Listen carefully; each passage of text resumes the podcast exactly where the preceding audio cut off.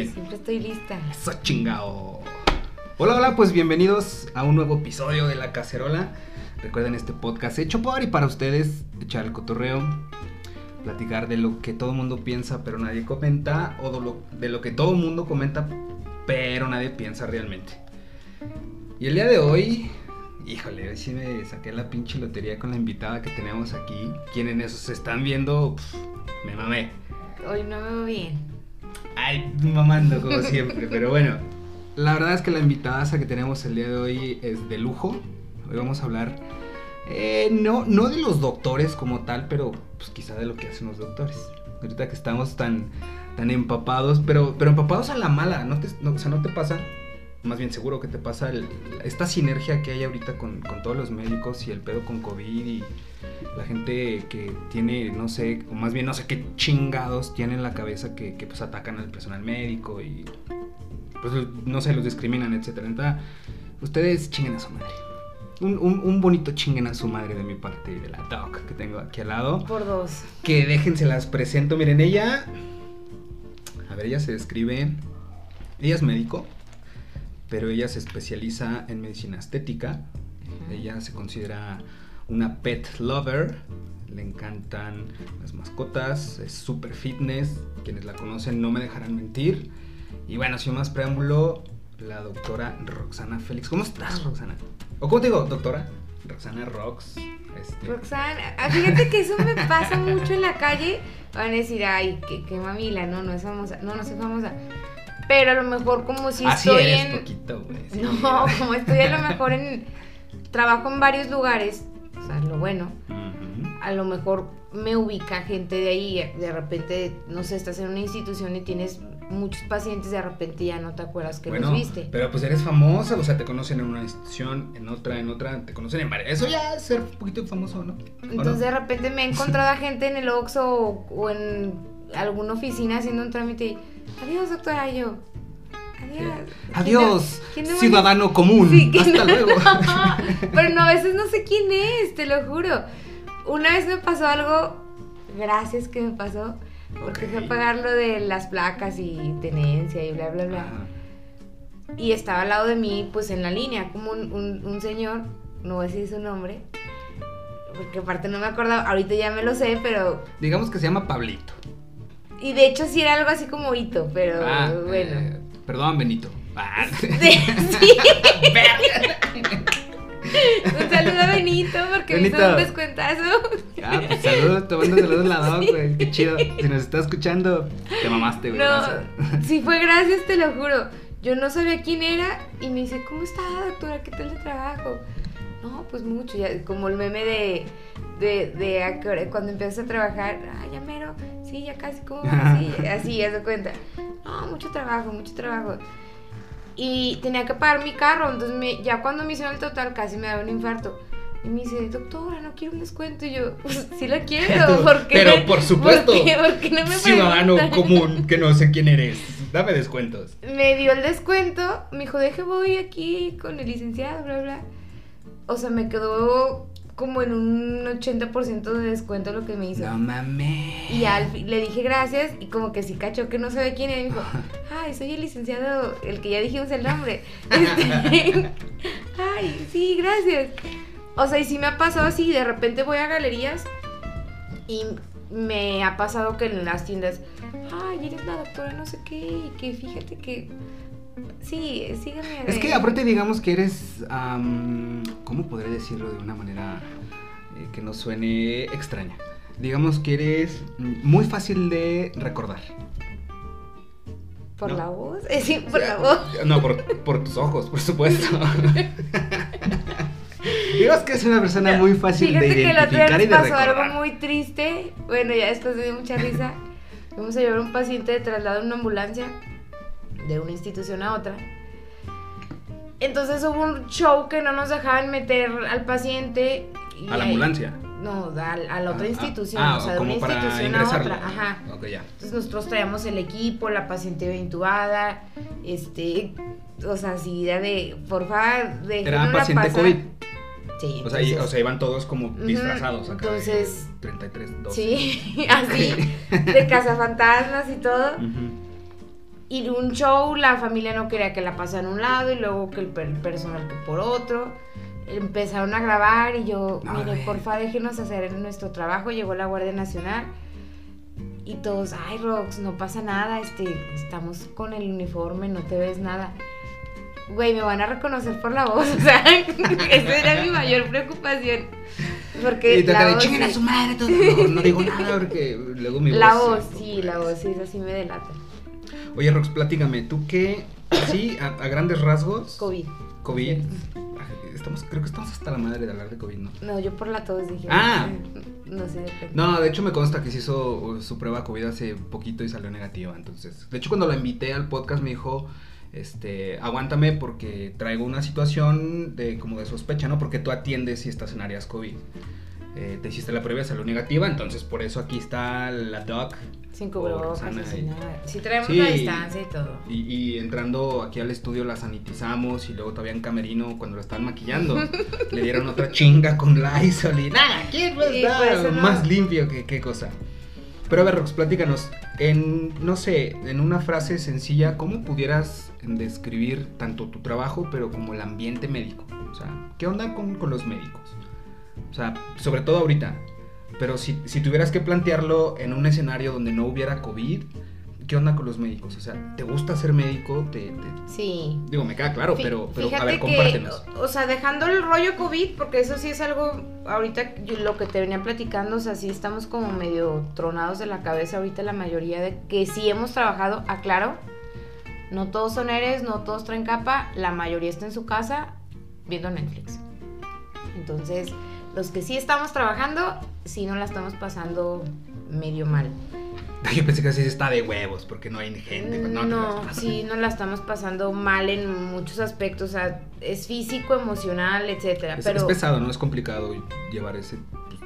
es el equipo, es el tipo de pacientes, o sea, son pacientes que realmente pues no están estudiados, o sea, no es como el librito que llevaste, tu maestro tampoco sabe muchas cosas, este, el, el médico que generalmente es como que el buenazo también se patina, o sea, son virus que no conocemos, entonces estamos Sí, o sea, es, batallando. es un prueba y error, ¿no? Es, es vamos viendo a ver qué, qué pedo. O sea, porque no, no lo conocemos. O sea, bien. fuera de lo del COVID, que ahorita te digo, yo creo que la- todos, sin excepción, sí la estamos pasando mal. Está cabrón. está- Antes del COVID, de médicos, fíjate que una de las cosas que a mí me gusta mucho de ser médico, no, no sé si sea un error decir que las demás profesiones no, pero creo que sí somos un poquito diferentes en eso. Lo- Los Pero médicos que las, ahora demás, sí que... que las demás profesiones no, ¿no qué? A eso voy. Ah. Yo creo que somos de los de, de que podremos, este, herirnos a muerte, pero jamás hacernos daño. ¿Cómo es eso? No sé, pero... Podrás destruirte, pero nunca hacerte daño.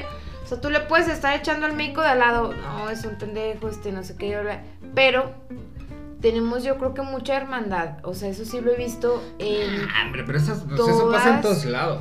las, las, los hospitales.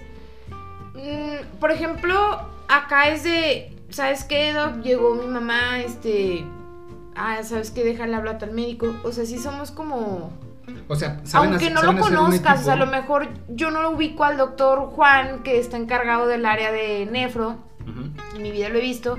Llego, oye doc, mira, este, soy médico aquí, este, estoy en tal turno, traigo a mi mamá con este problema, ¿cómo ves? Ah, sí, doc, no te preocupes, pásame. O sea, sin conocernos, me explico, hay como un código que no está escrito, pero Ajá.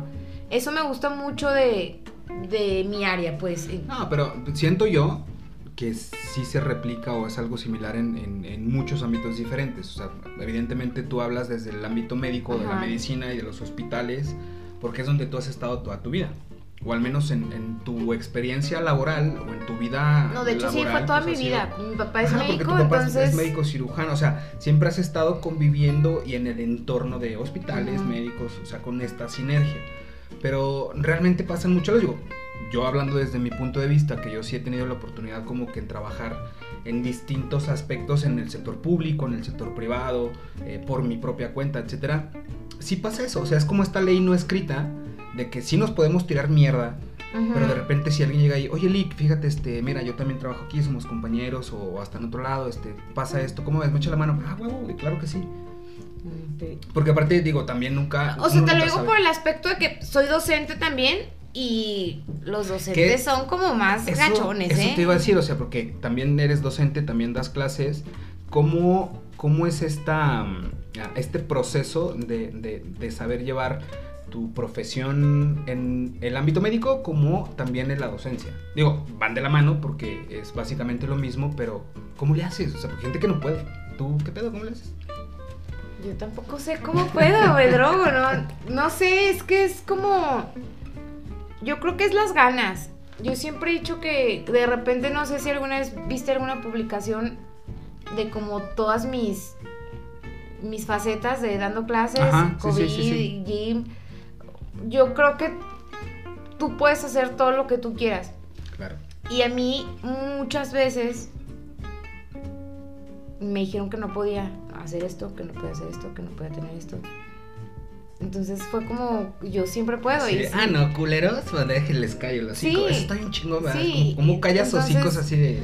Yo siempre No puedo, o sea, cuando empecé a dar clases y todo, fue un, fue complico, fue complicado, perdón, porque por mi edad a lo mejor o por mi forma de ser, era como, si vas a dar clases, o sea, sí, güey, sí estudié, o sea, te enseñé mi título y mi cédula, y luego anatomía, es como, Wow. si vas a dar No anatomía, eso- Sí, voy a dar anatomía, o sea, porque soy médico y sé anatomía, ¿no? Al principio sí estaba estresada como por los chavos, como el no poder tener como autoridad por mi forma de ser, porque no soy como... ¿Cómo eres con tus alumnos? ¿Cómo eres cuando das clases? O sea, ¿quién es? O sea, ¿eres la maestra? ¿Eres, eres la doctora? ¿Eres Rox? ¿Eres Roxana? ¿Eres la Miss? ¿Quién eres en clase? Soy, es que fíjate que está muy padre porque los chavos, a diferencia de los docentes, porque los docentes sí me echaron mucho hate todo el tiempo, todavía, como las maestras de, no, es que porque les va a dar clase, es que, que no sé qué, Ah, nos es va a como, la distraer". envidia, ¿no? Es Y como yo, de... O sea, me ponen más atención que usted, señora, siéntese. Te lo juro que no diga babada. que, que te lo juro que mis alumnos son un amor, nunca me han faltado el respeto, nunca, nunca, nunca, nunca, nunca. Eh, eh, desde que llego a un salón de clase siempre las reglas son muy claras. Soy su docente y son mis alumnos. O sea, tiene que haber esa línea de respeto. ¿Alguna vez te has encontrado un alumno fuera de la clase? O sea, como en, un- en- en una fiesta, en, en Sí, un y yo siempre, y yo en siempre bar, les en digo, del- de la puerta del salón para acá soy su docente y hay respeto. Lo que hagan de la puerta del salón hacia afuera es su vida y a mí no me importa. Y lo- más bien lo que hagamos, Y- ¿no? o sea, ajá, lo que y hagamos así como nosotros. a pues, mí es no me como- interesa sus vidas, a ustedes tampoco les importa la mía. Y se caen el hocico. si Sí. Me ven por ahí. Sí, sí nos hemos encontrado, no, en serio sí. Y hola, ¿cómo estás? Y ay, qué padre, adiós. O sea, porque es su vida, o sea, Sí, claro. y es la mía, o sea, yo tengo una vida fuera del salón, fuera del hospital. Entonces, Que justo eso, justo, qué bueno, qué bueno. que yo sola me enredé. Justo eso es de lo que el día de hoy en este episodio de La Cacerola es lo que queremos platicar y compartirles en el ámbito médico, porque estamos acostumbrados a, a ver a los médicos, sino que sea como, no que sea como un estigma, pero sí es como este estereotipo del médico, porque aparte sabemos, a mí me queda clarísimo y sabemos que es una profesión muy demandante, inclusive hasta demasiado sacrificada también. Y, te exige mucho y te demanda mucho. Y estamos acostumbrados a ver al médico como, ok, esa persona que está en el hospital cuidando de nosotros y de los nuestros, con esa ah, postura de médico, de, respeto, de profesionalismo. Porque evidentemente los médicos deben de tenerlo y nosotros los eh, estereotipamos de esa manera porque ustedes están cuidando de algo sumamente preciado que es la vida de las personas. O sea, ustedes están hechos, ahora sí que mm, construyéndolo de esta manera, ustedes están hechos y están dedicados a cuidar a la vida de los demás. Cuidar por la vida y el bienestar de los demás. Entonces estamos como enfocados en ese pedo de, de decir, ok, los médicos si los respetamos y los admiramos, salvo esa gente que mencionaba hace rato que nuevamente chinga su madre. Pero pues los médicos también tienen una vida. Los médicos también tienen familia, los médicos también se preocupan, también lloran, también salen de fiesta, también se emborrachan, también tienen pues, una vida fuera del hospital.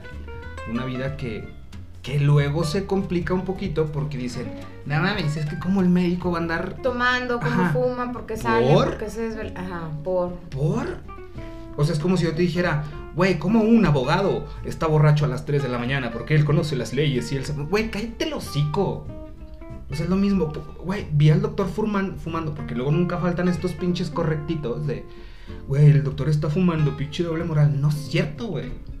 Eso es bien incómodo. Fíjate que a mí me- yo fumo. Este. Y de repente es bien incómodo que, que cuando he salido del hospital a fumar o algo, te tengas que esconder como un delincuente. O sea, me causa mucha incomodidad el tener que irme a esconder para fumar. Cuando. Si ves a Juanita que pasa fumando, Ahí no hay pedo. nadie, le- nadie la voltea a ver y nadie le dice nada. Pero yo es como de, déjame quito la bata, este, déjame voy atrás de un carro para que no vean que ¿Qué? lo hago. O sea, es que qué culero. Entonces sé que lo me, haces. me y- sien- me siento incómoda y luego van a decir, pues no fumes. O sea, bueno, ¿y por qué no va a fumar si quiero fumar? Pero es que es lo mismo, ¿no? O sea, O es sea, como... yo veo a gente que en Ciudad Gobierno que se sale a echar su cigarrito, Ajá, tiene su área de fumar. Y nosotros es como el, el cuchicheo, ¿no? El murmullo de, Sí, o sea, sí sé que es malo, conste, no lo estoy promoviendo, no, nunca dije que era bueno para la salud, nunca les dije que fumaran, pero Pero si yo lo hago, pues, Es- cabrón, soy yo, yo lo estoy haciendo. Ajá, o sea, tampoco lo estoy promoviendo. Ajá, o sea, yo estoy fumándome un cigarro yo, inclusive no estoy en un lugar público, estoy yo en mi pedo fumándome un cigarro, pues déjame disfrutar de mi cigarro a gusto. Así como hay gente que disfruta muchísimas otras cosas, pues tú decides, yo voy a chingar un cigarro. Y es súper válido, pero es ese tipo de cosas lo que mencionaba, o sea, esta narrativa que nos damos de los médicos y que nosotros nos hacemos de los médicos es lo que les crea estas etiquetas de que es que como el doctor va a hacer algo que a mí me está prohibiendo. Pero ojo, es justamente esa narrativa que nosotros les damos, porque yo, en- en- en- con conocimiento de causa y con la experiencia, a mí el médico jamás o ningún médico me ha prohibido algo. A mí me recomiendan. Exacto. Güey, yo, yo te recomiendo que no fumes. Yo te recomiendo que le bajes a la sal, al azúcar y te recomiendo que hagas más actividad física o te recomiendo que dejes de... Y te recomiendan, pero yo, yo, a mí, a mi persona y a Ah. otras, yo jamás me he enterado que médico te, prohíbo que tomes Coca-Cola. Ah, chinga y como tú, ¿quién eres para prohibirme? Exacto, o sea, nosotros obviamente estamos para recomendar, sugerir y decirte, mira, ¿sabes qué? Tienes carga genética para diabetes, tu mamá es diabética, tu abuelita, tu papá. O sea, bájale a la coca y a, las, a los azúcares, Y a la mota, y a- ah, no, es, ah, Eso no. Oh, bueno, eso también. no- eso no da diabetes, También. pero. Este. Sí, es como. Nunca prohibimos, o sea, no eres Oye, ¿tú un qué juez. opinas? Simplemente es. Pues vas en pro de la salud y es como claro. para mejorarla. ¿Tú qué opinas justamente en eso? En el, en- Vaya, hoy en día la tecnología es una mamada, literal, la tecnología es una mamada y estamos a dos clics de saber lo que queramos y lo, lo hemos comentado antes aquí en estos micrófonos. Pero ese es otro tema. Yo te quiero preguntar, ¿tú qué opinas? Porque hay una estadística que sí dice que ah, cuando estamos eh, enfermos o que sentimos algo, las preguntas se las hacemos a internet en vez de a un médico. O sea, cualquier cosa que traes lo buscas en Primero internet. lo googlean y luego Ajá. te preguntan. O sea, siempre es como de, oye doctora, fíjate que tengo no sé qué. Empieza tú, todavía te tardas en decirle. Es que como viene internet, que. Entonces, ¿para qué preguntas? Porque aparte no mames, internet te va a decir que tienes cáncer de todo. Fíjate que ese experimento lo hice con mis alumnos porque cuando les recomiendo qué páginas y consultar, porque yo siempre les digo, en internet van a encontrar todo lo que quieran encontrar, todo lo que quieran leer, todo lo que quieran oír, lo van a encontrar ahí. Yo les dije, busquen en internet que comer caca es bueno. Maestra, y- y va a lo haber- buscaron y Ajá. hubo artículos que decían, que va a argumentar y que te va a sustentar que de- que comer caca es bueno. te lo juro que sí lo hay. Entonces, pedos, sí, claro. Yo les dije, lo que busquen lo van a encontrar.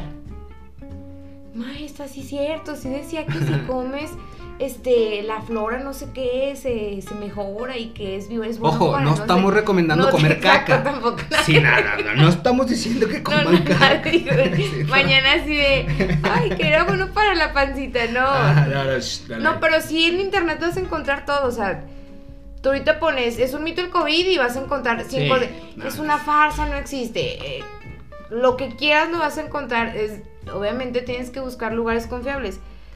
Entonces, eso del- de, que pregunten antes a San Google antes que nosotros, eso es siempre y eso es de diario. Aparte un chingo de, o sea, porque no nada más que le pregunten. O sea, porque si hay muchos artículos, hay muchas eh, tweets, pues lo que tú quieras. O sea, tú pones, no sé, un síntoma. Eh, ¿Por qué bajé mucho de peso y me mareo rápido? Cáncer. Y- ajá. Tengo cáncer. Y te va a salir así como que es un trastorno que te puede llevar a cáncer.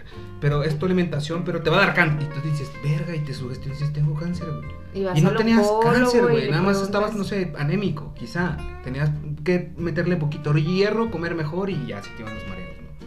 Pero aparte no es nada más que te digan tienes cáncer. Te recomiendan tomar o esto, o esto, o esto. Y ahí va pinches don pendejo a tomarse eso. Y automedicarse o no sé. Siento yo que lo que hemos hablado un chingo de veces aquí, el internet puede ser un arma de dos filos, pero específicamente al campo de la medicina es como de no mames. nos pasa diario y la gente solita pues se hace daño. Cuando salió lo del, lo del COVID, este, se acabaron los cubrebocas, Ujú. El papel, sigo sin entender por... Ah, si alguien puede responder a eso. O sea, si hubo alguien que compró Sí, yo papel, todavía no lo supero, güey. Es como si hubo alguien que compró papel en exceso, en así de que se mamó. Que me haga... Es más, que me responda... ese, ese tipo de gente te aseguro, o sea, este pedo fue, ajá, fue en marzo y compraron así putazos de papel para limpiarse la cola. Te aseguro, güey, que tú si nos estás escuchando y compraste putazos de papel higiénico por ahí de mediados finales de marzo, chingo mi madre si todavía no te estás limpiando la cola con el mismo papel que compraste hace seis y meses. si alguien puede responder de los que compraron, ¿para qué lo querían? ¿Qué pensaron? que en el fin del mundo se necesita tanto papel, o sea... Híjole, no, este güey tiene el culo bien limpio, no lo voy a infectar de No, COVID. Pues sí. no mames, güey. Yo no sé, no, no, nunca me expliqué por qué compraron papel. O sea, pudiera entender que el gel antibacterial, que los cubrebocas por sí mismos, pero el papel de baño. No, yo tampoco no... O sea, Oye, que luego hay, hay como cosas dentro de la medicina, porque me puse a buscar así como cosas cagadas en medicina. Hay muchos datos que parecieran como para la gente así, mm, como, como, o sea, los que no somos médicos, vaya, y un poquito en, un término más mundano y de a pie. Hay términos, más bien, hay como, como situaciones médicas científicamente comprobadas que dices, ¿qué pedo? Por ejemplo, tú como médico sabías que los hombres sin pelo en pecho tienden a tener más, tienden a ser más cirróticos que los que, que los que tienen pelo en pecho. O sea, un, un güey que tiene pelo en pecho. No, más bien al revés. La Al gente que no ¿no? tiene pelo en pecho tiende a ser más cirrótico que los que tienen pelo en pecho. Cuando dices cirrótico, me hablas de problemas de cirrosis, o hepáticos. Sí, sí, sí. Sí, eso sí tiene cosas que ver por la, los niveles hormonales y testosterona, etcétera, etcétera. De hecho, hay cánceres que son tienen cierta disposición pues por ciertos eh, agentes, no son agentes, o sea, por ciertos receptores, más bien hormonales, Ujú. sea de mama, este, etcétera, ¿no? De hecho, hay cáncer, es como un tipo de cáncer de mama en hombres. Ah, eso sí sabía. Que de hecho es súper común el cáncer, o sea, más bien no que sea No, súper no común, es común, común, pero, pero pero, pero sí, sí sucede, hay, o sea, sí. hay, sí hay casos de cáncer de mama en, en hombres. Sí, sobre todo porque son los, los ganglios, pues hay una región ganglionar, entonces sí. Y es muy poca, pues lo, no es, tienen una mama como la mujer, pero sí hay, sea de mama en hombres. Creo que esta es una pregunta que nos hemos hecho muchos, a ver si tú la puedes responder como médico. Que hay un chingo de teorías aparte, pero si los hombres no podemos amamantar, como por qué chingados tenemos pezones? ¿Para qué? ¿Por? Mira, es que si te respondo eso nos vamos a meter en muchos problemas. No, bueno, a ver. Sí. Si lo tuvieras que responder hasta con un meme, no sé, a ver. ¿Cómo, cómo responderías a alguien que te dijera, doctora Roxana, ¿por qué los hombres tenemos pezones y no podemos amamantar? O sea, que te lo pregunte serio, así preocupado y- e interesado en la respuesta. ¿Tú qué le dirías? O sea, no me respondas lo que es, para no meternos en pedos. Pero ¿qué le dirías al vato? Tú como médico. Es que te voy a responder, no, o sea, no. Pues dilo, no, dilo, No puedo ser seria. en la- Entonces, no seas seria. ¿Qué le responderías? En mame, si quieres, pero ¿qué le responderías? Es que, ¿qui- ¿quién dijo que los pezones se hicieron para amamantar? Oh, Es- es esa es el- una excelente es- respuesta. Es como el Entonces, culo, o sea, no se hizo para que te metan cosas y se meten, se hizo para que salga, ¿no? por- ajá, por eso. Bueno, ok, si la- el culo está diseñado nada más para salidas y hay gente que lo utiliza también para entradas, chingón, está bien. Pero yo no Sí. puedo amamantar aunque quisiera. Pero nadie te dijo que el ¿O pezón sí? es para ¿O sí? amamantar, Ojo, ¿O sí? ¿no? ¿Y por qué las mujeres sí pueden Porque nosotros tenemos glándula, y nosotros no? Pues no. Y entonces, ¿para qué nos dan pezones? no tiene- o entonces, no vas a producir ok, leche. Entonces cambio la pregunta. ¿Para qué sirven los pezones? Si no es para amamantar, ¿para qué sirven? Es que esas son cosas de Diositos, a mí porque preguntas como por qué. No, digo porque pues tú das clases de anatomía y eres médico. Pero no- nunca les he hablado de los pezones. Perdón, alumnos, si se me pasó ese tema, no.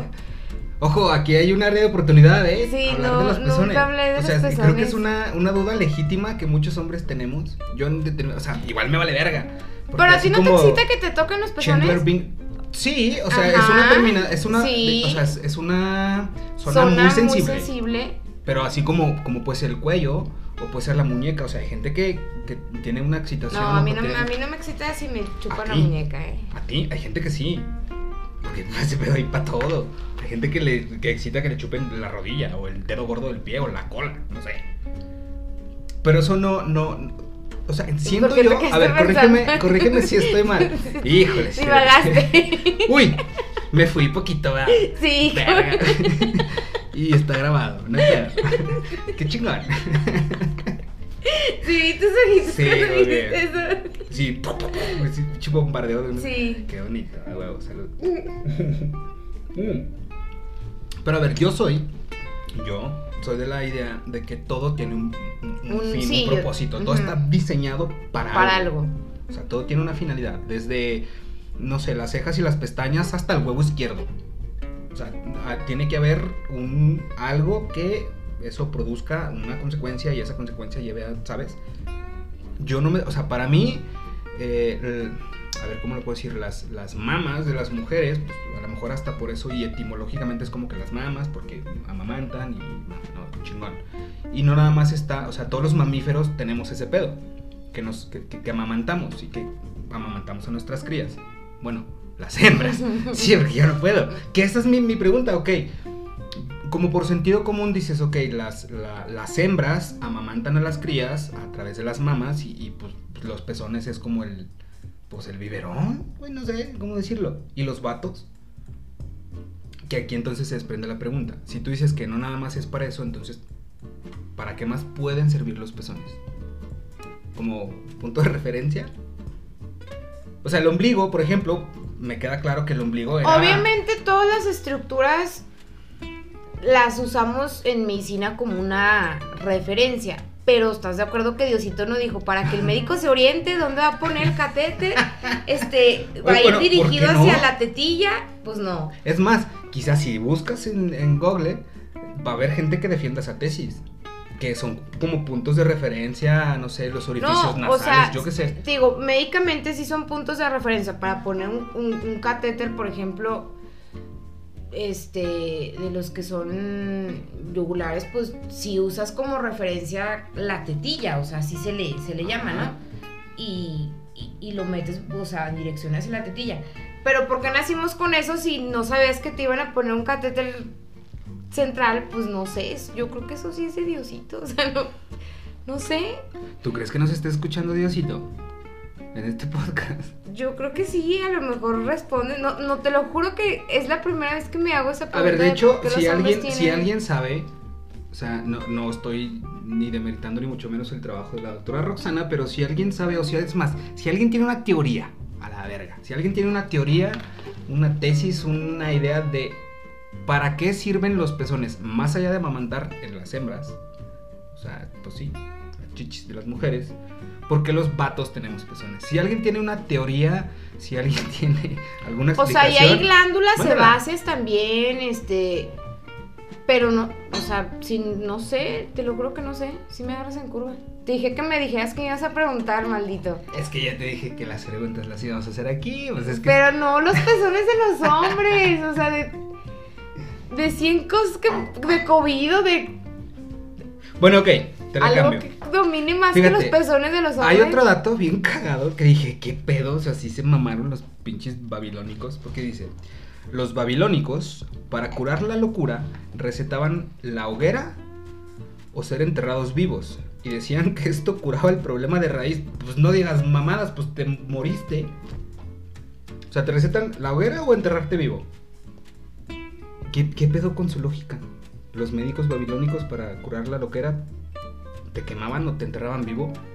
Y esto es un dato real.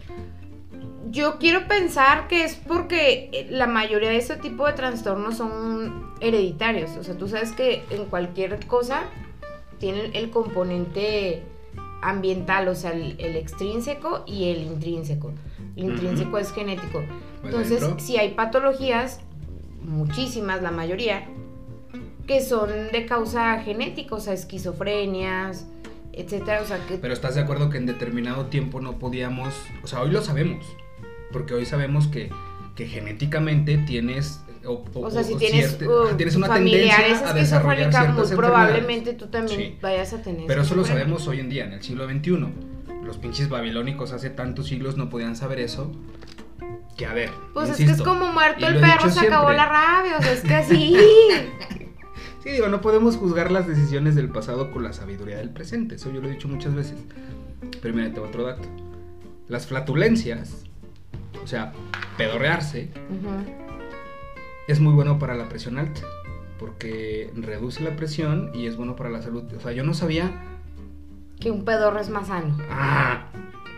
O sea, porque hay gente que es bien pedorra y es como que, no mames, esto para allá. Pero entonces la estadística nos dice que esos cabrones que nosotros decimos que están podridos son más sanos que nosotros. Pero eso lo sacaste de un lugar científico. Sí. No, no puedo revelar mis fuentes porque sí está muy cabrón, pero, pero sí. Mira, por ejemplo, otro dato. Porque Dice- la, la mayoría de los gases va muy relacionada con tu alimentación.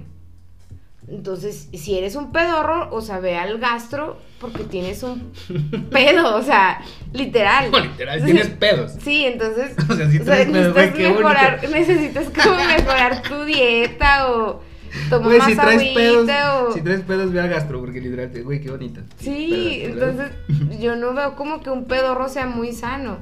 Claro que si alguien no se echa pedos también A ver, es pero un es que dice, dice, o sea, no- que no seas una, no es que seas una persona súper saludable porque eres un, te pedorreas a cada rato, o sea, dice, Te mejora la presión arterial. Ajá. Pues no. La, la tensión arterial no tiene nada que ver con los pedos. bueno, ahí te va un dato súper curioso, pero que también está Eso no. documentado. Y quiero que terminando me enseñes tu fuente porque lo de los pedos no tiene nada que ver con la tensión arterial. Ahí te va un dato que está, pues, evidentemente está documentado. Uno en cada 5.5 millones de personas en Estados Unidos tienen dos penes. Sí, eso sí. Y tres testículos o uno. Qué crazy. Qué padre, ¿no? pues para ti. ¿Cuántos dijiste? ¿Cuántos Sí, ¿no? millones? Ah, ¿Dónde uno uno en cada punto 5.5 millones, o sea, en cada 5 millones y medio hay un güey que tiene dos pitos. ¿Dónde estás? Si estás ahí viéndonos. O sea, por ejemplo, en México, que somos alrededor de 130 millones de habitantes, digamos que por mitad somos algo así como unos 60 y pico millones de hombres. Esto quiere decir que hay como en México, en media, ha de haber unos 65, de un- unos 13, 14 vatos que tienen dos pitos. ¿Dónde estás, hombre, con dos penes? Y voy a encontrarte a del Eje. Si tú que nos estás escuchando que nos o que nos estás viendo tienes dos penes, por favor contacta a la La- cacerola. sí. Tenemos una sorpresa para ti. La sorpresa es la doctora. Rosa. Sí. Pero qué desmadre, ¿no? Tener, o sea, Tres no hay, no decimos de tres. No. Tengo una amiga. Nomás me fui con como- pues, Doctora, gobiernate, por favor. Es, como- Es para una amiga. Ah, o sí. sea, dos y uno. No, por una paciente. Es que sí, es, Ah, es es, por es una para paciente. una paciente que me preguntó. Sí, es una paciente que me dijo. Sí, con eso te la sacas Sí. más fácil. No que sea tu caso. No. O sea, no es como el primo y el vecino. Es una amiga. Pero sí, no, con tres no, no supe. Pero qué desmadre, ¿no? Tener. Güey, ¿cómo meas? O sea, porque los vatos, o sea, con uno, o sea, con una mano maniobras y, y la dirección y todo el pedo. Oye, yo tengo una duda a todos los hombres del mundo mundial. A ver. ¿Es hueva o si es algo de problema? ¿Por qué en la mañana no le pueden atinar a la maldita taza del baño? O sea, no, no la pueden coordinar o... Mira. O, o en la mañana es una sola, Yo no, se yo no, yo no puedo hablar por todos los hombres del mundo. Voy a hablar por mí y por los vatos con los que yo conozco y con los que he vivido inclusive y que se escuchará mamón, pero entre comillas yo sé cómo mean. Yo creo que ese pedo es más de, de cultura o de higiene o llámalo como quieras. Porque voy a poner aquí una premisa. Que no es justificación para nada. Pero por ejemplo, todo vato sabe que en la mañana amanece como pinche bolillo después de una semana soleado. Eso es natural y tú lo sabes. O sea, las No sé. matutinas es lo más normal del mundo. Háblame en la mañana también. Entonces, muchas veces, muchas veces Pues yo te la sigo vas al baño y creo que es no, no, no, o sea, más bien no nada más es exclusivo de los hombres. Creo que también muchas veces las mujeres o en la mañana o en la madrugada o en la noche vas al baño, pero porque te levantan las ganas de ir al baño. Entonces muchas veces vas entre pinche modorro, sonámbulo, lo que sea, medio prendes la luz o ni prendes la pinche luz. Y te vale madre como vato, porque pues, como mujer pues bueno, no hay pedo porque te sientas. Pero como vato es como que puedes hacer un cagadero o no. Que se, se puede suscitar de maneras infinitas. Pero al menos yo, por ejemplo, si en determinado momento hice un cagadero, al chile yo lo limpio. Y yo agarro un pedacito de papel y limpio donde ensucié, aún así que haya levantado la tapa. su puta madre. O sea, yo limpio, madre, salgo, me lavo las manos, chingón. No estoy justificando que si te levantas en la noche hagas un desmadre en el baño. Y es más, está bien, si hiciste un desmadre en el baño, pues límpialo, güey, porque es tu desmadre. Pero el mear con una erección, no mames, es un pedo. ¿Sí? Sí. Creo que eh, tanto choro era para este pedo. Pero es más de lo mismo. Pero sí, el, el- el hacer pipí como un hombre con una erección es muy difícil. Es muy difícil y es muy común también. Súper común y está así. y como ese pedo no... Es complicado. Sí es complicado. Que no lo justifico. Porque inclusive, insisto, la gente con la que yo he vivido, la gente con la que yo he convivido inclusive y he estado, pues sí procuramos este, tener como ese... Pues no mear la taza. Punto. Hasta el subir. Que, puta, ese es otro pedo muy cabrón. El que por qué no bajas la tapa, por qué no la subes. no Oh, sé ya qué. sé, ¿por qué no la bajan? Pero ¿por qué no la suben Porque ustedes? tiene tapa, porque tiene que estar tapado. Ya, por eso, pero. O sea, de repente si yo. Pero vato- ¿por qué? O sea, ¿por qué no pueden usar el baño sin tener que subir la tapa? Ah, no, sí, a ver, es que es ese pedo, o sea. Sí, como vato. ¿Por qué la tienes que subir? O sea, no, no el Pues para no salpicar, justamente por eso, para no salpicar la tapa Ay, que tú traes, o sea. ¿qué? O sea, es un chorrito. Mm, Es que a veces es más complicado que eso, neta, es más complicado que eso. Entonces, uno sube la tapa, pa- pues ya, echas una mía de la chingada. A ver, a la mera ni ensuciaste absolutamente nada, pero dejas la tapa arriba y te vas. Y después, esto sucede mucho con la gente que vive en pareja. ¿No tienes hermanos? Ajá, por favor, que, Héctor. Cabrón, ¿por qué pinches no bajas la tapa? A ver, ustedes se quejan de que los vatos no subimos la tapa.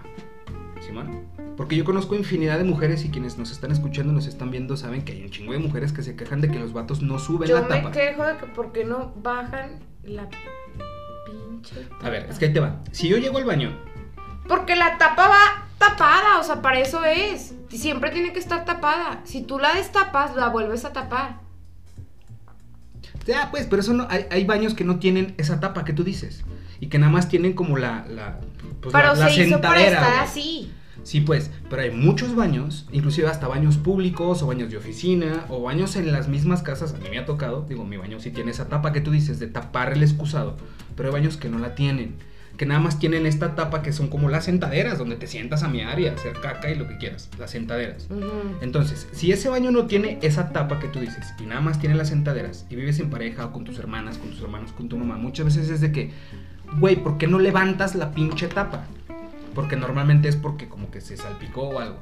Ok, va, yo ya aprendí a levantar la tapa, pero el baño lo utilizamos los dos. Entonces, si yo llego y la tapa está abajo y yo tengo que hacer el trabajo de levantar esa tapa, yo la levanté, para no salpicar, chingón, y hago el baño, chingón, me voy y dejo la tapa arriba. Como por qué a ti también se te hace un chingo de sacrificio y trabajo bajar esa tapa para que tú hagas tus necesidades, ¿sabes? O sea, yo llegué y la levanté. Pues no la levantes y déjala así. No, pero pues la levanto por educación, por, por higiene, por lo que tú quieras, para no salpicar. Y es, un, es como una atención, porque yo sin pedos puedo llegar y mearme sin levantarla. Y hasta salpicar e irme y dejarlo así. No le limpias. Exacto, pero eso es por educación, por higiene, por lo que tú quieras. Y yo hago eso. Hay gente que no lo hace. Pues pero yo aún y haciendo eso de levantar la tapa, ha habido gente que me reclama y dice, ¿cómo, ¿por qué pinches no bajas la tapa? Güey, yo ya la levanté, yo ya hice mi parte.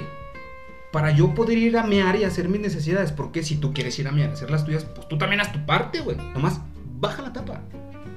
O sea, sí lo hacemos y sí lo ¿Ha podemos hacer. Documentado, ha habido gente que se ha divorciado por esas mamadas. Pero yo, o sea, odio que esté la tapa arriba. ¿Por qué? Entonces tú prefieres que el vato llegue y se mie sin levantar la tapa. Que le limpie, si le mea, le limpia. O sea, prefieres que se mie. O sea, tú, yo prefiero, o sea, no es de preferir, es como las cosas como deben de estar. ¿Y cómo deben de estar? O sea, La tapa debe estar abajo. pero entonces no quieres no- batallar para nada. Tú nomás quieres llegar y sentarte a mear y levantarte y no hacer absolutamente nada. Cuando yo sí tengo que hacer un esfuerzo para poder mear. Pues es que, o que practiquen para que no salpiquen. O sea, no es como practicar tiro al arco, ¿eh? O sea, no digas mamadas, doctora, tampoco no, güey, o sea, No. Es, es una serie infinita de circunstancias que pueden hacer que tú mies la tapa.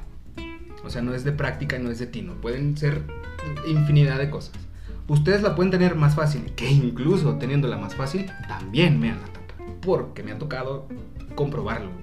Pero era mujer. Sí, y varias he visto que siendo mujeres y siendo que pueden tenerlo más fácil, mean la tapa. ¿Cómo mean? A ver, no lo sé, pero esa madre acaba meada. Y no limpian. Aparte, porque se sienten con esta pinche superioridad moral de que el asiento nomás es mío, a la verga. Y no va a limpiar. Pues bueno, son tus miados. Pero eventualmente yo también me voy a sentar ahí. Es como que, pues güey, también límpiale, ¿no? Ajá, es como, pues parejo. Pero neta, o sea, ese pedo de, de la meada es bien extraño. O sea, hacen, yo siento que hacen mucho pedo y no quieren batallar. Yo. No sé si quien me Y yo creo que, conmigo. que debes de dejar las cosas como las encuentras, con la tapa abajo. Es que qué asco A estar ver, entonces. levantando. Exacto, a ver, partamos de esa premisa.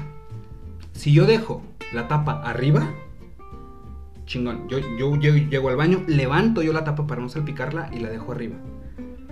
Como porque tú cuando te vas no haces eso. Dejas el baño como lo encontraste, con la tapa arriba. Yo también puedo exigir eso, así de, güey, tú, tú cuando vas a hacer del baño ocupas una tapa. Yo no la ocupo para sentarme. Pero si tú la ocupas, la vas a bajar. Porque la ocupas tú, no yo. Entonces, si tú la bajaste, cuando te vayas, entrega el baño igual como lo encontraste y súbela. Porque así no está diseñado el baño. ¿cómo está diseñado? Para que esté ahí puesta. Por eso, pero es que te digo, hay tapas, perdón, O hay sea, baños yo que no no sé tienen quién se le esa tapa. ocurrió güey. Hacer que esa tapa se, se levante. O sea, nunca debió Pero haber estado Y lo sabes porque los hospitales, eso, hay muchos hospitales, hay muchas clínicas, hay muchos consultorios que no tienen esa tapa que tú dices. O sea, creo que sabemos a qué tapa te refieres. No, ni la sentadera. O sea, si, o sea, esa no se debería de mover. Debería de estar ahí fija No, siempre. pues la sentadera no se mueve, güey, pues no mames. Pero yo la No, sentadera no la, la es que a lo que veo es que yo la sentadera no la ocupo para mear. Pero Sí. cagas. Ajá, exacto. Entonces, si tú la ensuciaste, pues límpiala, porque eventualmente yo también la voy a ocupar. Y limpiémosla los dos. Si yo la, la ensucio, la limpio. Pero si tú cuando llegaste a ese baño la encontraste arriba, cuando te vayas, ¿por qué no la dejas arriba entonces? Porque entonces te gusta dejar los baños como los encontraste. Otro tema, COVID o algo así. No te Mira, vamos a ¿ah? sacar otro dato. Sí, porque es que la miadera está muy cabrona. Mm, por ejemplo, dato también así como científico y de medicina y de salud. En un beso, fíjate, en un beso se comparten 278 colonias De bacterias. de bacterias. O sea, no 278 bacterias, no. 278 colonias diferentes de bacterias. Digo, besar está chingoncísimo, pero qué cochinero es ese pedo. Sí, de hecho, fíjate que a mí me da más asco la boca que la cola, por ejemplo. O sea, yo sin problemas puedo limpiar a un paciente la caca, este, hacerle un tacto, no sé, lo que ocupe. Pero eso de, me duele la garganta, sí te creo. No me va a revisar. Pues sí, pero preferiría no hacerlo. O Híjole, sea, yo confío en tu palabra. Yo, o sea, yo no podría ser dentista, por ejemplo. No soporto ver como los dientes y. No. O sea, te lo juro que yo prefiero tocar caca que tocar Bueno, las bacterias no se ven tampoco. O sea, no, no ves a las bacterias. Ahí están, pero no se ven. No, pero me refiero a que, por ejemplo, la boca a mí me da como mucho asco.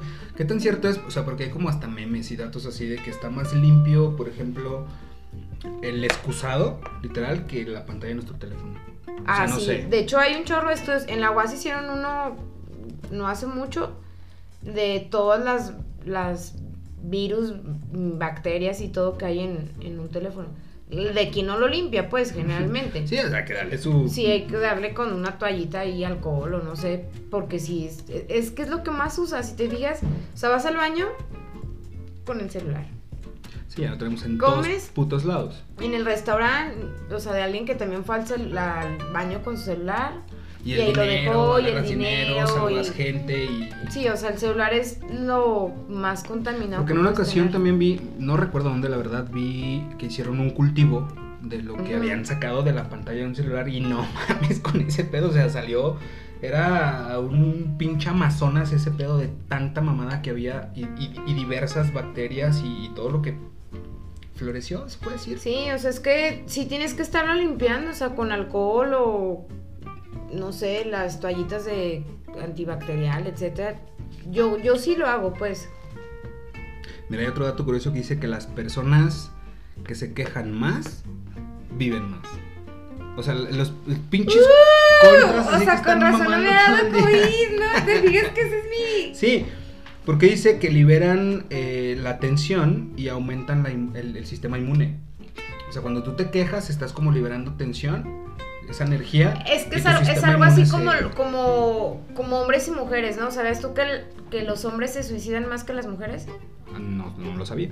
Pero ya por lo lo, sé. mismo, por cuestiones sociales de machismo, el hombre no llora, el hombre se aguanta, el hombre no se queja, Como que se reprime se más. reprime, entonces una mujer es de esto y lloras, ya le hablaste a tu amiga, a tu amigo, este, al amante, etcétera, etcétera, o sea, a quien sea lloras, pataleas, haces pancho, te descargas, ¿no? Ujú. Y un hombre generalmente no, es como te aíslas, no, güey, ahorita no, no lo Es que sí, compartes también, mucho, ¿no? Mira, no lo compartes mucho y, o sea, lo cargas, lo cargas. Cuando una mujer te dice, me voy a suicidar, o sea, te la va a platicar como 7, 10 veces.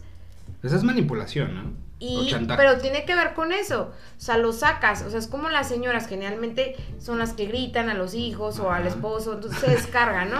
La señora gritando así. Por eso viven un Y, chingo. y los hombres es como, uh, pero es molesto, ¿no? Como que otra vez estoy escuchando y entonces tienen como más carga emocional porque es raro que ustedes lo... ¿Tú como médico qué Lo- lo opinas del suicidio? ¿Es realmente una alternativa? ¿Es, Yo creo que eso es ¿Es válido? Yo creo que eso es independiente de si eres médico no. Yo creo que es algo como lo que nos pasa ahorita en, en cuanto a las decisiones de, de si el paciente se tiene que intubar, si quiere ventilación mecánica o no. Yo creo que deben de respetar su decisión. O sea, no creo que sea como tan fácil suicidarte. Ok, te cambió la pregunta. ¿Qué opinas de la eutanasia? Que ahí tú, ya, o sea, ya tiene que intervenir un médico para que ese proceso se lleve a cabo. O sea, ya el médico... ¿Me preguntas a mí si yo lo haría o que qué opino? Both. Ambas. O sea, ¿tú qué opinas? Pero médicamente y profesionalmente lo harías. O sea, porque de hecho ya está, está legislado en México ese tema de la eutanasia. O sea, ya... eh, no aquí donde nosotros vivimos, pero en, en el país ya está legislado y varios estados que ya tienen o que ya contemplan esa, am, puta, no sé cómo llamarle, porque finalmente no es, no es, na- no es meramente un tema médico, sino es más un tema jurídico o- y hasta Es personal. que y esto, subjetivo. esto sí es como complejo porque es como el tema del aborto. Si a mí me preguntas, o sea, como médico, eh, eh, estás para preservar la vida, o sea, estudiaste para, para preservarla, para cuidarla, para... ¿Y qué pasa con el libre albe- albedrío? O con la libre decisión, o con... Entonces, a- o sea, todos los médicos yo creo que estudiamos en pro de la vida, o sea, para mejorar la calidad de vida, para preservar la salud, para quitar enfermedades, para detenerlas, Digo, o para sea, curarlas. Parafraseando inclusive hasta Doctor Strange en la película de Doctor Strange, él dice, yo estudié y me he dedicado toda mi vida para salvar vidas, no para quitarlas. Exacto, e- ese es mi punto, o sea, yo creo que todos estudiamos medicina para salvarlas, cuidarlas, no para quitarlas. Ya, pero esa es una explicación. Pero, Pero, sí, tu opinión Pero si me dices a mí, no sé, es que es que mira, eso imagínate, es algo bien complejo. imagínate que un paciente te dice, y tú sabes que tu paciente tiene una enfermedad terminal, la, cualquiera que sea. O sea, yo no, no estoy diciendo cuál es más culera una que la otra, no. O sea, una enfermedad terminal que con un tratamiento puedes llevar una vida digna. Pero es que, ojo, aquí caemos en, entonces en esta pinche brújula moral y el concepto subjetivo de decir qué es una vida digna. Y digna entre comillas, porque para mí yo puedo tener una enfermedad terminal y llevar un tratamiento que no me da una vida de calidad, que tampoco es lo mismo una vida digna que una vida de calidad. Pero es- este tipo de términos o este tipo de concepciones y definiciones son las que a mí eventualmente me pueden llevar a decir, ¿sabes qué? Yo ya no quiero seguir con esta vida. Por más que sea una vida digna o una vida de calidad, habrá gente, no es mi caso, pero habrá gente que diga, a la verga, güey, yo ya no quiero seguir así. Y en México ya está legislado y yo ya, o un, un ciudadano en, en México puede decir, yo ya no quiero seguir así y quiero someterme a este proceso. Y ahí tiene que intervenir un médico. Pero ahí no es la porque muchas veces, corrígeme si estoy mal, muchas veces en los tratamientos eh, emergentes o urgentes, el médico es el que tiene la decisión de qué se va a hacer con ese paciente. Creo, o sea, un paciente inconsciente que llegó de un accidente, por ejemplo, y tú decides qué hacer con ese paciente y tú luchas y haces para que ese paciente exacto, esté bien. Exacto. Pero hay, hay ciertas situaciones en las que que tu paciente te diga súper consciente y lúcido. O sea, Es- todavía es que lúcido que te diga, que doctora, yo ya no quiero continuar así, doctora. Yo me quiero, yo me quiero ir. O sea, yo ya no quiero seguir con este sufrimiento. Y tú le puedes dar el mejor speech de la vida de decir esto. Pero ese paciente dice, pero chingón, pero ya no quiero, güey. Fíjate que eso nos pasa de diario ahora con lo de COVID. Tenemos dos escenarios y de hecho ya hemos estado, nuestras unidades pues de, de hospitales, etcétera, obviamente hay departamentos en cada lado de autoridad, etcétera, que se encarga de eso, comités de bioética, o sea, cada quien a lo suyo, ¿no? En donde tenemos pacientes que se tienen que intubar, lo que es el, que la mayoría de la gente lo conoce como el ventilador, ¿no? Es una situación en la de que si no te intubas vas a fallecer. No, puedo asegurarte que más rápido porque en el proceso de la inducción también puedes fallecer, entonces es como mucho más rápido. ¿Tú crees en Pero- los milagros? Sí, yo, yo, yo- yo creo que sí tenemos como algo aquí, como una, no sé si sea una misión o algo. ¿Y qué opinas de esta típica frase que me imagino que la has escuchado y la has procesado muchas veces de se salva el paciente, ay, gracias a Dios se salvó y tú así de what the fuck? No, yo fíjate que sí creo, al, no, a lo mejor no parezco como de ese tipo de personas, pero no hay un día que yo no llegue al hospital como encomendada a Dios, diciéndole que, Eres una persona de fe. que me ilumine pues y que lo que haga me oriente y, y me haga hacer como lo más correcto para mi paciente. Siempre. Te consideras una persona de fe, entonces. Sí. Obviamente me... ¿La fe cabe en la ciencia? Como médico, Sí. ¿tú puedes decir que cabe en la ciencia? Yo definitivamente creo que sí, de repente... ¿Y la ciencia en la fe? También. Es que hay cosas que no te puedes explicar, Diego. O sea, Sí. me hay, hay, hay cosas que Me han de, pasado, de de hecho. repente es como le mueves y le haces y el mejor especialista y el intensivista y el urgenciólogo y ya lo vio. y, no, pues no, ya se va a morir. No, es que ya no le vamos a hacer nada, ya no hay nada que hacerle. No, pues a ver si aguanta el otro turno. Yo creo que no. Y ya hasta avisas, ¿no? Sabe que el paciente está muy mal, va a fallecer.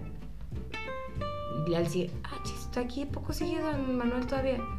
Y sí, sí, de repente y, sale. Y sale, y se va, y Te se da de juro, y alta. dices, y... "No manches". Sí, hay, hay muchos casos que.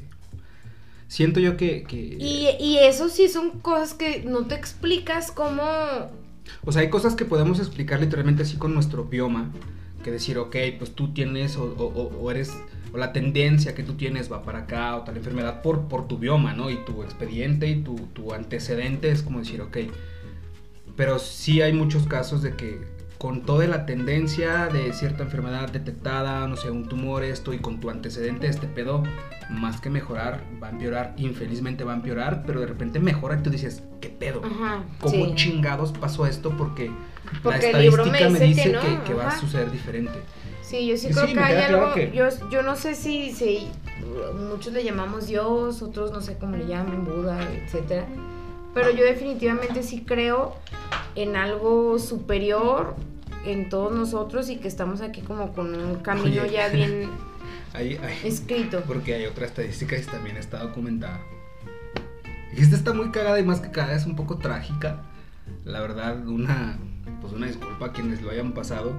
Pero la estadística que nos dice que, fíjate, uno de cada cuatro, o sea, una cuarta parte, uno de cada cuatro cirujanos ortopedistas han cortado la extremidad equivocada. Sí creo. o sea, de que te tenían que cortar esta mano derecha y te cortaban la izquierda, güey. Sí, pero es culpa de los internos, ¿no? No, yo no sé. La estadística está. O sea, yo no sé qué pedo hay adentro en quirófano y que, que si el interno y el residente y el. O sea, no sé. Porque, o sea, tengo muchos amigos médicos, entre ellos tú. Pero, pero no sé qué pedo. O sea, ¿en qué consiste de que llega este cabrón y dice, ok, tenemos que amputar una mano, chingón, y agarra la primera que le da la gana y la corta? Y está la estadística, es, eso, o sea, es una cuarta parte de los cirujanos ortopedistas que les ha pasado eso. Es ¿Qué culpa opinan de de eso? el interno. El interno siempre Internas, tiene pilas, el chingado. interno siempre tiene la culpa de todo. Ojo, ¿siempre malo. tiene la culpa o siempre se la echan? Porque son dos cosas bien diferentes. Las dos cosas, o sea, a veces sí la riegan y a veces es como Tú fuiste interno en algún momento. sí, y La tener la culpa siempre. Y la cagaste. Pero, Es pues, pero, los- pero los- realmente la cagaste. A ver, ¿realmente la cagaste o te culpaban por lo que había pasado? Tú diciendo, güey, es yo que las dos chingados tengo que-". cosas. Es que mira, deja. Eso es algo bien divertido. O sea, te lo digo porque yo ya fui interna A ver, y cuéntanos. mi hermana me dice, güey, ¿cómo soportaste eso? No sé, pero está padre. O sea, es como, como te duele, pero no tanto. Un interno es como. Yo fui interna, no hace mucho aparte. Y un interno en el hospital es como una pluma. Güey, traes pluma. Oye, Ah, o sea, son, son como intercambiables. Sí, exacto. No eh, y aparte, sí. es- o sea, te lo juro. Es como de, oye, ¿dónde está tu interna? ¿Te, te tienes interna? Sí, préstame tu interna. No, es que yo no tengo interna. Soy. Ah, sí, oye, ve con un porque no tengo interna. Güey, porque trafican con internos. No, No, y apenas regresaron. Apenas regresaron. Se nos fueron en la pandemia. Fue horrible. La primer guardia que me tocó estar sin internos, ya como escrita, yo quería llorar. No me acordaba dónde están los certificados de nacimiento. ¿Y ¿Dónde están mis internos? ¿Dónde está el o certificado? sea, entonces, los internos, digamos que son como tus asistentes. Ajá. Para O sea, es que, está, digo. es que está mal porque uno se vuelve parte de lo malo de la medicina, como eso, ¿no? Como de, ¿por qué tratas a los internos como objetos? Son seres humanos, vienen a Oye, aprender. ¿qué pedo con.? Es que no me acuerdo del síndrome, yo también me acordé. Hay un síndrome que del que sufren los médicos, no sé si tú tengas el dato, porque es así como un dato súper random. De que los médicos llega un momento en que, o sea, pierden como este sentido del dolor. Sea, porque de, de tanto que tú estás, por ejemplo, no sé, en, en- en urgencias, pues no mames, ves pedos urgentes y, no sé, fracturas expuestas o pedos muy cabrones. Pero después de tanto eso, como que la escala del umbral del dolor que tienen los médicos, como que la descartan. Y tú le puedes decir al médico, doctor, es que, o doctora, me estoy muriendo de dolor. Pero tú ya tuviste pacientes que, se, que te decían que se estaban muriendo de dolor y era una mamada, y pacientes que realmente se estaban muriendo de dolor por, no sé, una fractura expuesta. por ejemplo. Pero llega un momento en que tú ya no, ya no sabes diferenciar de uno al otro. Y este pedo es, por ejemplo, de que te dicen, llegas con una fractura no expuesta a lo mejor y te lo va a acomodar y cras, güey. Y a ti te duele como no tienes idea, pero el médico es como de que pues se lo tengo que acomodar y me vale verga su dolor. O sea, se...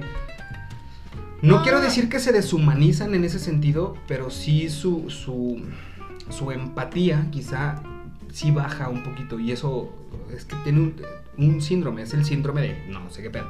O sea, No, es que no es que te deshumanices, simplemente es algo que tienes que hacer. O sea, a- hablando de tal cual lo como lo describes, me llegó a pasar ahí en urgencias, pacientes con el hombro dislocado o el codo. Señora, se lo tenemos que acomodar. ¿Me va a doler? Sí. Y no se puede que no me duela. Pues poquito menos, pero sí le va a doler. y literal es como el hombro está zafado, lo tienes que no, acomodar. y me queda claro que no, no y no tienes que crees andar que, con es medias como tintas. y no sea. crees que es como que disfrutamos ay, o sea le voy a acomodar el hombro Sí, Y este güey llegó con fractura Sí. triple, qué Sí, buen no pedo. o sea no es como gusto pero pues es que señor usted vino a que le acomode el hombro porque le duele para que le deje de doler le tiene que doler un poquito más si no quiere que se lo haga pues vayas a su casa Que aparte sí descansa uno. y A mí me ha tocado, o sea, que te tienen que hacer algo. o sea, de una vez me putearon la nariz y fue así de, lo voy a tener que hacer. Pero era tanto mi dolor que, o sea, yo decía, güey, más que esto no me puede doler. Porque me dolía muchísimo. Decía, no me puede doler más que esto. Pero el vato llega y cras. Dije, qué pendejo soy. Yo y mi pincho hocico. Pero, o sea, pasaron, no sé, 40 segundos y. Me aliviané. O no sé si fueron las drogas que me dieron. Yo creo que también pudo influir. Pero finalmente, o sea, yo entiendo que es algo que tienes que hacer. Y no te puedes andar con medias tintas ni hacerlo en partes para que no te lo. O sea, es de un chingadazo ciertos, am, no sé, movimientos o ciertas Ujú. acciones que tienen que ser de así, güey. Pero finalmente, o sea, este, este tema de la empatía porque no lo digo yo, lo dice ese pinche síndrome. Es que, ah, pues bien pendejo yo, vea que no digo cuál es. Pero sí, lo voy a, es más, lo voy a tuitear también y lo voy a poner en los comentarios de este video, el síndrome de esa madre de los doctores. Que, insisto, no es que se deshumanicen. Pero llega un momento, o sea, es como si...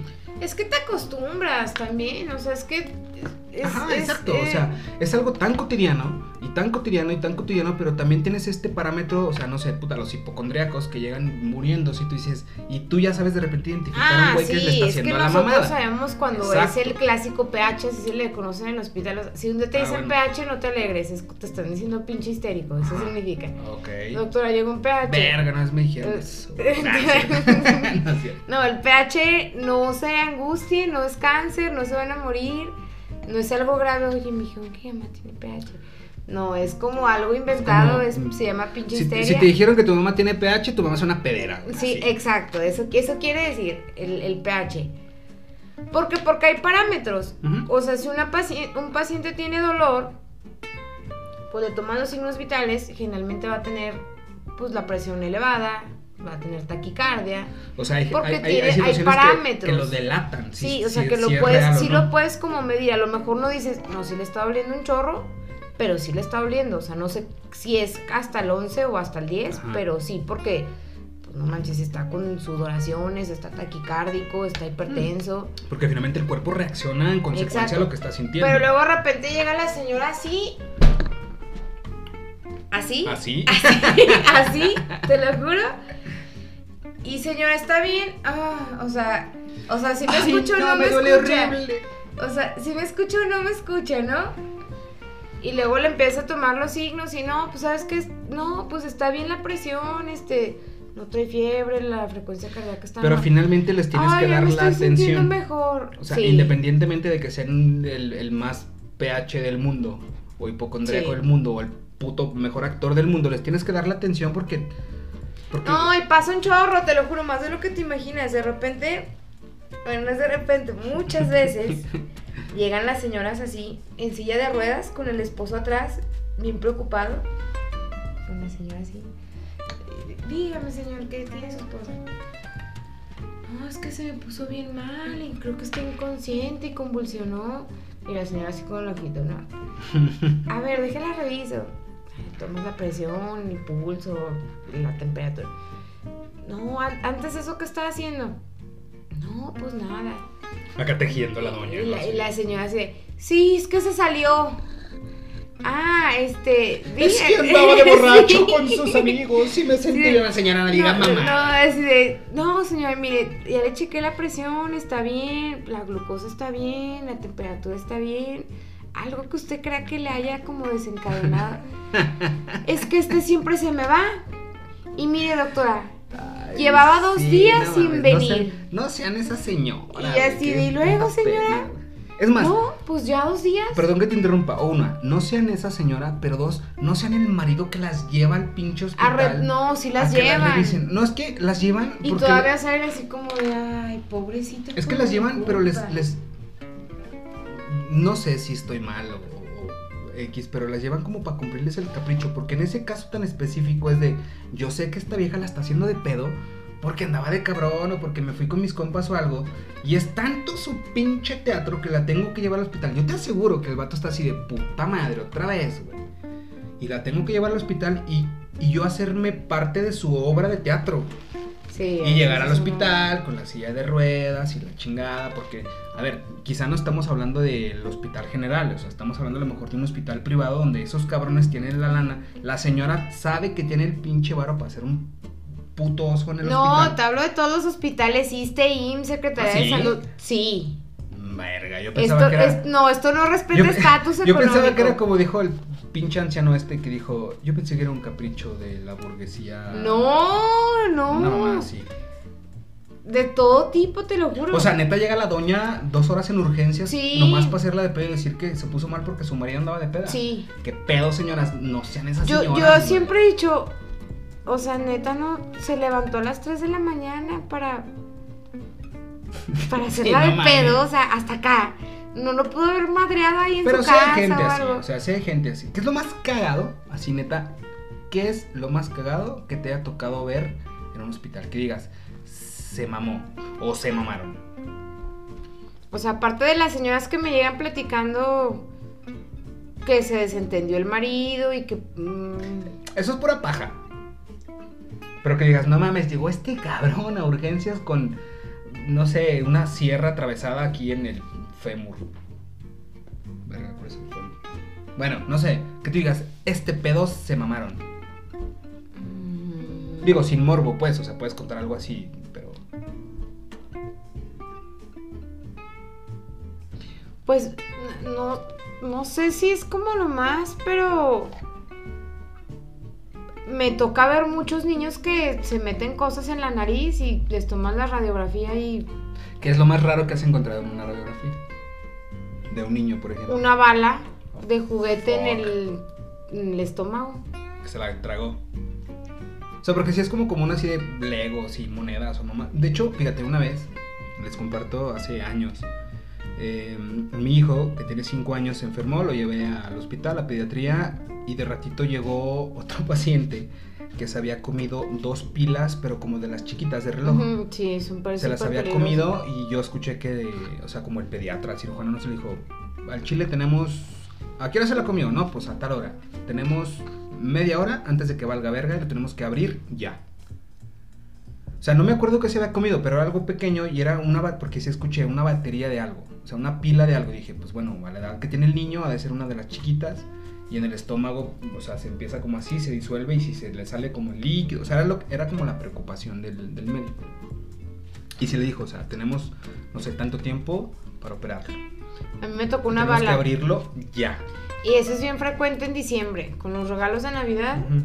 Como Llegan pendejaditas así de... muchísimo que los niños se meten todos los juguetes a la nariz, a la boca.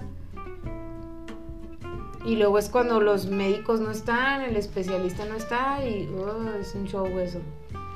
Bueno, Ros, ya para ir cerrando, que infelizmente ya se nos está acabando el tiempo, ¿con qué te quedas? O sea, ¿con qué resumirías tú eh, lo que platicamos el día de hoy, de todo lo que pues, estuvimos hablando y platicando, pero ¿con qué te quedas? O sea, en, en tu ámbito de medicina, con lo que está pasando ahorita, con lo que platicamos, ¿con qué te quedas? ¿Con qué resumes? ¿Qué hagan? No hagan, o dejen de hacer. ¿Cuál es tu recomendación para los que nos están escuchando? Para tus fans.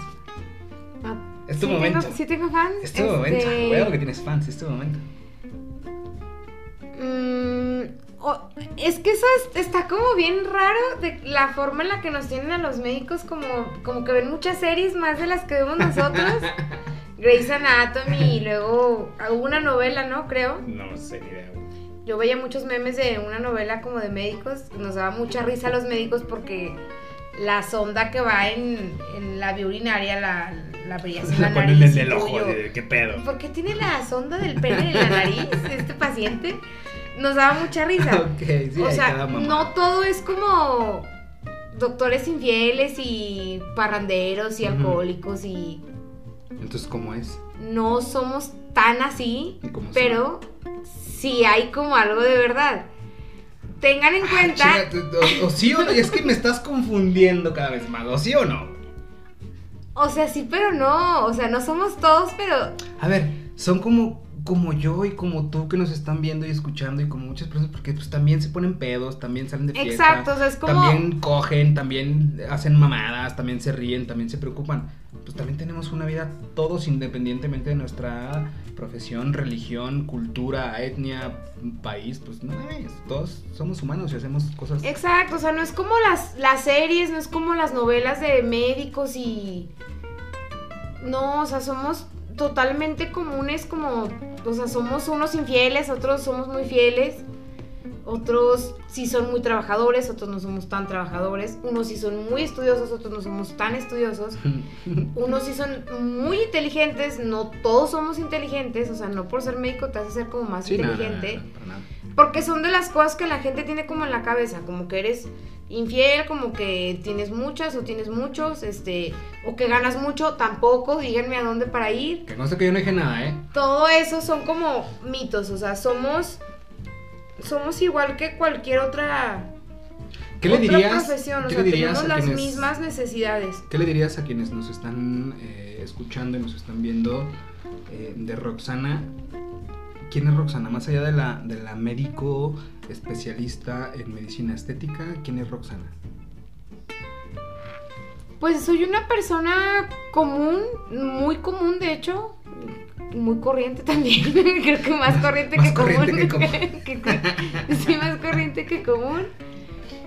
Que, o sea, que tengo una vida totalmente normal que los demás, o sea, yo extraño a mi papá, me gusta comer con mis hermanos, me gusta saber de ellos todos los días, me gusta... ¿Y te gusta salir de fiesta? Me gusta tener pareja, me gusta que me manden un mensaje de buenos días, como cualquier, o sea, no soy como insensible, al contrario, me, me parte ver un animal en la calle.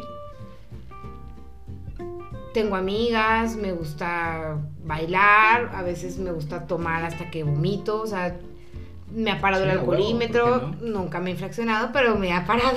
Sí, qué, buena onda, porque le dices, es que soy médico, y dicen, qué buen labor está haciendo usted, doctora adelante. Le digo, es que son las torundas, mire, ahorita nos tenemos que sanitizar todo el día.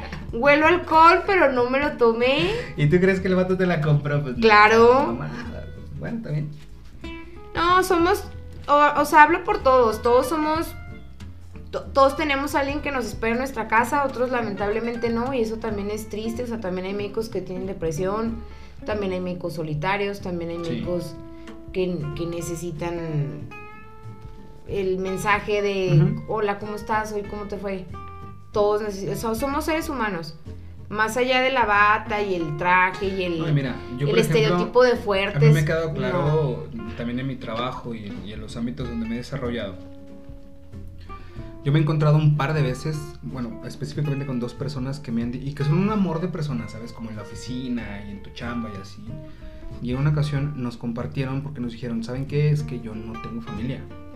Yo no tengo hijos o mis hijos ya se fueron, viven en otros lugares. Este, no tengo a nadie, yo vivo sola y mi familia y con lo que yo convivo y con lo que yo socializo es en el trabajo. Porque llego a mi casa y estoy solo o sola y se chingó y hasta el día siguiente que llego al trabajo de nuevo y yo me puse a hacer ese análisis y dije, no seas mamón, güey, porque tú no sabes la historia de la demás gente. Y esas personas, esas dos personas en específico, neta, son un amor de personas. Te ven y, te saludan con un chingo de gusto y te preguntan cómo estás y si te hace falta algo. Que luego a veces eso lo, normalizamos. Si de qué onda, cómo estás, ah, bien, ¿y tú? Pero no sabemos lo que realmente hay atrás. Entonces yo me di cuenta de esto y dije, güey, qué pedo. O sea, esta gente realmente, o sea, ellos realmente aprecian, añoran y atesoran el venir a trabajar porque es lo único que tienen. Porque nosotros, tú, yo y quienes nos están escuchando, muchos de ustedes tienen la fortuna de tener más cosas. Amigos, familia, este, una oportunidad de hasta irte al cine tú solo o salir o viajar, etc. Pero hay gente que no tiene eso. Y específicamente en este pedo de los médicos, lo que tú decías, sí es, es, es una profesión demasiado demandante y también creas una, am, no sé, familia, hermandad con, con tus compañeros de trabajo porque es con quienes más Con quien convives. estás casi todo el día. Exacto, es con quienes más convives y a veces si te vas a tu casa es para dormir y descansar, darte un baño y regresar a convivir con las mismas personas todo el tiempo. Claro, tus pacientes y la gente que llega, pero es gente que llega y se va, llega y se va. Pero todo el tiempo estás compartiendo con desde los enfermeros, los camilleros, El, los de, el limpieza, intendente, el el guardia, el el guardia, bebé que te el- dice buenos días. Exacto. En serio, te lo juro que son de las cosas como más bonitas, por ejemplo, en gente que es como más sola como yo. Que te da gusto el buenos días del, del guardia, ¿no? Ujú. O sea, entras al hospital y buenos días, doctora. O sea, a mí el que alguien me dé los buenos días, te lo juro que significa mucho. Y de repente si ese Hay guardia gente que no contesta. no lo ves y no te dio los, buenos- los buenos días hasta sientes que te falta sí, algo. sientes, Es ay, ah, cabrón. Este no sí. No, yo, yo soy muy de decir buenos días, buenas tardes, buenas noches, aunque no te conozca. Porque yo creo que es- si te hace una diferencia en tu día. O Sí, sea, a mí me ha pasado sí, que de repente sí, claro, el guardia estaba o no estaba y no me dio como los buenos días. Es como, hoy no tengo un buen día. De verdad que a mí sí me hace mucha diferencia un buenos días, buenas tardes, buenas noches. O sea, más que la No, educación, todos, de todos. que alguien te diga buenos días es como, ay, sí voy a tener un No buen digo, día. o sea, lo, lo cortés o lo educado, lo cordial o lo amigable no te va a hacer absolutamente nada, o sea, no te quita nada. Quizá tampoco te da, o, sí, no sabes, pero pues cabrón, o sea, decirle hola, buenos días y nada más sonreír. No, algo. porque hay gente que despertamos solos, entonces es, nadie te dijo buenos días y esperas que Ajá, llegas a y tu cuando llegas hospital y y buenos te días y tú, ah, ah, sí. Buenos Sí. días, mi amor. Que diga, don José, Don José. guardia del hospital, ¿Cómo buenos está, días. don Hasta José? luego. Pero bueno, yo creo que con eso concluimos. Rox, neta, muchas gracias por Gracias haber estado aquí en los micrófonos de la cacerola. Ya sé, y no hay más tiempo, digo. Es más, vamos armando otro podcast, ¿cómo ves? En el futuro le damos para continuidad a este y que no pedo. gorda. ¿Cómo ven? Sí. ¿Cómo ven? Pero bueno, neta, muchas gracias. Gracias por, por haber estado aquí en los micrófonos de la cacerola, por compartirnos un poquito de ti. Y vamos dando. Es que, mira, ya llevamos una hora veinte y no, podemos ir toda la pinche Sí. noche, pero, pero no. Entonces, eh, reitero, gracias a todos ustedes que nos escucharon. Gracias. ¿Dónde te podemos encontrar, Rox? Redes sociales, Soy como Twitter. el niño de Atocha, Dieguito. A mí me encuentras no en todas partes. a ver, ¿dónde te podemos encontrar? Que te conozcan. O sea, Eh, Facebook, en Instagram. redes ajá, sociales, ¿Dónde estás? en ¿Dónde estás? Facebook, en Instagram. Pues nomás, con eso tienen para reírse todo el día. Ojo, nunca, no soy como lo que publico. Yo diario hago mi meme matutino. Sí, la morra en redes sociales. No parezco. Otro pedo, eh. Otro pedo. Digo, y lo digo aquí en confianza porque es mi amiga y la conozco hace tiempo. Fuera la doctora diría, doctora, ¿qué pasó? Nada, pero yo sé y, y, y, y por Es eso digo, o sea. humana, o sea, es la parte Y aparte son tus redes, tenemos. no es tu chamba y son tus redes Exacto. y compartes memes y dices chingan a su madre estos y aquellos no, pero estos sí y compartes cosas y está cool porque pues es tu espacio, son tus memes, son tus No, publicaciones. aparte, es el tu me- o sea, rara vez utilizo las redes sociales como para algo serio, formal. Siempre es como juego, broma. De repente sí chocamón como algún político que me caiga medio malo, se esté pasando de lanza. Pero fuera de eso. Híjole, es- híjole. fuera de eso es, es coto todo. Sí, entonces No engaño a nadie, no extraño a nadie. Es broma todo, ¿eh? Todo lo que publico es meme. Pero bueno, en redes sociales, también aquí en la cacerola vamos a etiquetar a Roxana, la doctora Roxana, por si la quieren conocer, por si la quieren seguir, para que No sepan qué contesto, pero con me ella. pueden conocer. Sí, por- nunca, porque eso es neta y lo hablábamos hace rato, la morra nunca contesta nada. Pero para que la conozcan es una persona increíble, realmente es una persona a la que yo tengo el gusto de conocerla hace muchos años. ¿Como, cuál? ¿Como sé- 15? No, mames, Sí, no, bueno, que me hicieran 15. Mira, 15 años estamos hablando de 2005. Sí, Yo me fui a vivir a España en el 2006, ¿no? Es como un 2003, como 17 años. O sea, tengo No mames, ¿cuántos años tenías 17 años de conocer. Bueno, pon- No. ponle 15, ok, va, te la compro, 15. No te creas, sí es cierto, porque me acuerdo que los 15 años de mi hermana, yo soy más grande que ella, no voy a decir cuántos, no saquen cuentas, ¿Ya te acordaste? ya, te acordaste habían ido a. Don Jimmy, etcétera, etcétera, ya era Don Jimmy. mi hermana cumplió Sí, a huevo. 15 años, entonces, si era como hace 17 años, Entonces, yo tengo muchos años de conocer a la doctora Roxana y yo sé que es una persona que le pone todo. Oye, el eso, de eso no hablamos, ¿te imaginaste tú que hace 17 años que éramos un cagadero? Todavía no somos. ¿Tú te lo imaginaste? O sea, eh, a estar así el hoy y el ahora. No.